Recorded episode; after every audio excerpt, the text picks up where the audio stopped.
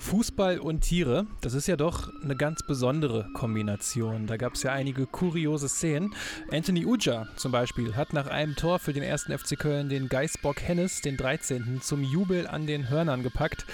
Oder Klaus Toppmöller als Trainer in der Saison 93-94 bei Eintracht Frankfurt. Da hat er einen Steinadler, also das Wappentier der Frankfurter, mit in die Kabine gebracht und den Spielern gesagt, dass sie ihre Beute wie ein Steinadler packen müssen.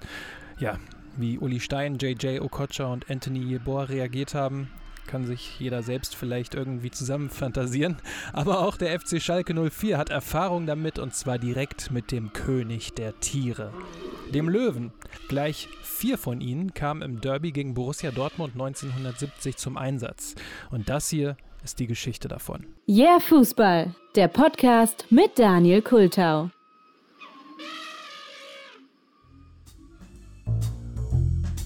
1969, da steckt die Bundesliga noch ziemlich in den Kinderschuhen. 63, 64 ging es ja schließlich erst los mit der Bundesliga. Aber schon 1969 hieß es: Wir rufen dem neuen Meister FC Bayern München.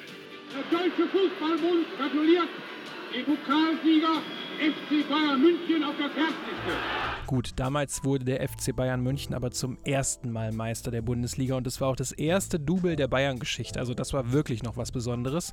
Also zumindest in der Saison gab es Bayern-Dominanz und was es damals auch schon gab, war natürlich das Revier-Derby zwischen dem FC Schalke 04 und Borussia Dortmund.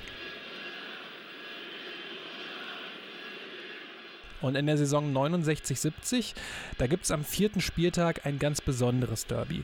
Im Stadion Rote Erde sind damals knapp 40.000 Fans zusammengekommen, also sehr viele Menschen für dieses kleine Stadion in Dortmund. Dementsprechend nah sitzen die Fans auch an der Linie. So nah, dass selbst die Fans in England wohl ziemlich neidisch werden würden. Der damalige Schalke-Spieler Friedel Rausch, der 2017 verstorben ist, erinnerte sich einige Jahre vor seinem Tod in der Sportschau. Die Begrenzung waren eigentlich schon die Zuschauer und der Schiedsrichter wollte eigentlich gar nicht anpfeifen. Hat er dann aber doch gemacht. Und am Anfang kommt Schalke besser ins Spiel und hat gleich einige gute Chancen. Die beste Chance für Dortmund hatte Jürgen Schütz, aber er traf das leere Tor nicht. Für Schalke vergibt Hans Pürkner eine gute Möglichkeit und bei der bahnt sich schon an, was einige Minuten später passieren wird.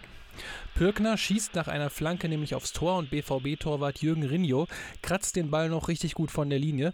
Und weil so viele Leute im Stadion sitzen, sitzen sie natürlich auch nah an der Torauslinie und da stehen dann auch die Ordner mit einigen Hunden, die zusätzlich für Sicherheit sorgen sollen.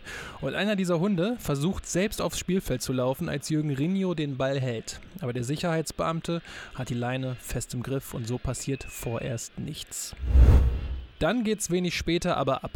Hans Pürkner schießt in der 37. Minute das 1 zu 0 für Schalke, dreht zum Jubeln ab und viele Fans stürmen daraufhin den Rasen, um mit Pürkner zu feiern. Und dann wird es richtig trubelig, denn es rennen nicht nur die Fans auf den Platz, sondern auch die Ordner mit ihren Hunden, für die das natürlich auch irgendwie stressig ist. Und einer dieser Hunde, der hat es dann auf Friedel Rausch abgesehen. Genauer gesagt. Und ein Hund, der hat es auf meinen Hintern abgesehen gehabt, hat sie losgerissen und hat mich dann in das Hinterteil gebissen.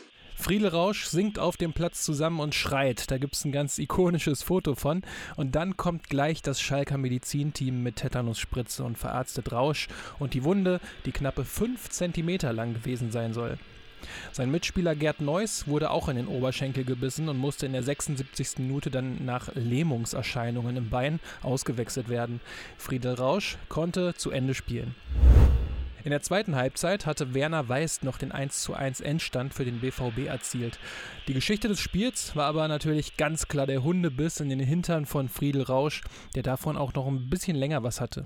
Ich hatte meinen Biss weg und bin nach Hause und alles gut verarztet und habe die ganze Nacht nur auf dem Bauch liegen können. Insgesamt musste er, je nachdem, wem man so glaubt, insgesamt zwei Tage oder sogar zwei Wochen auf dem Bauch schlafen.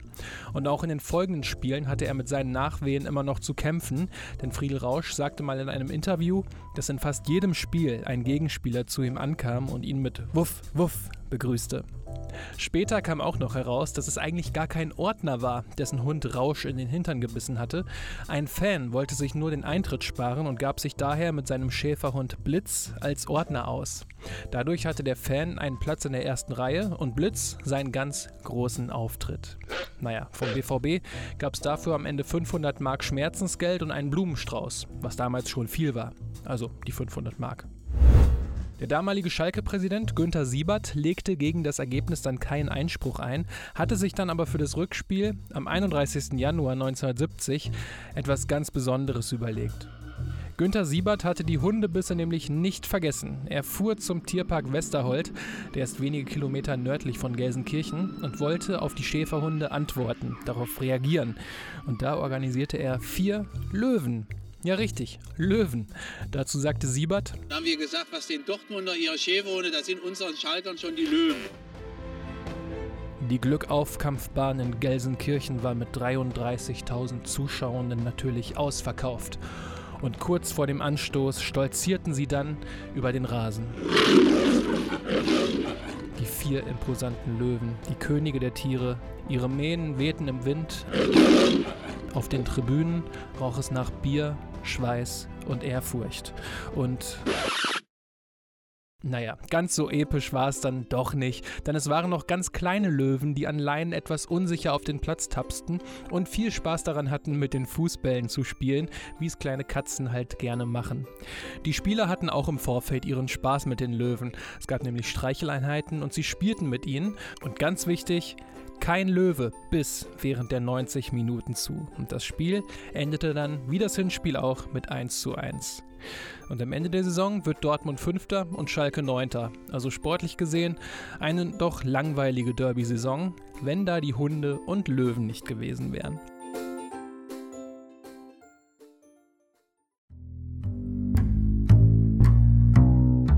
So, das war die Episode rund um den Hundebiss an Friedel Rausch und die Antwort von Schalke 04, die einfach mal vier Löwen zum Rückspiel mit auf den Fußballplatz brachten.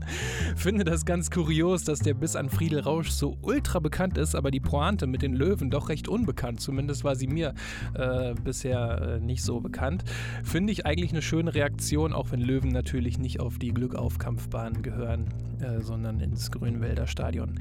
Ja, mit welchen Tieren hättet ihr geantwortet? Schreibt es doch gerne mal in die die Kommis, entweder auf YouTube, Insta oder Twitter. Die ganzen Daten dazu findet ihr natürlich in den Shownotes oder auch direkt auf yeahfußball.de. Da gibt es dann auch die Daten zum Shop und zur Patreon-Kampagne, falls ihr den hier Fußball-Podcast unterstützen wollt. Das wäre wirklich super cool. Vielen lieben Dank an alle, die das jetzt auch schon machen. Ihr seid wirklich super. Ähm, und ansonsten helft ihr mir natürlich auch, wenn ihr den Podcast abonniert und ihm eine gute Bewertung auf euren Podcatchern gebt. So, Leute, danke fürs Zuhören. Das war's und bis zur nächsten Episode.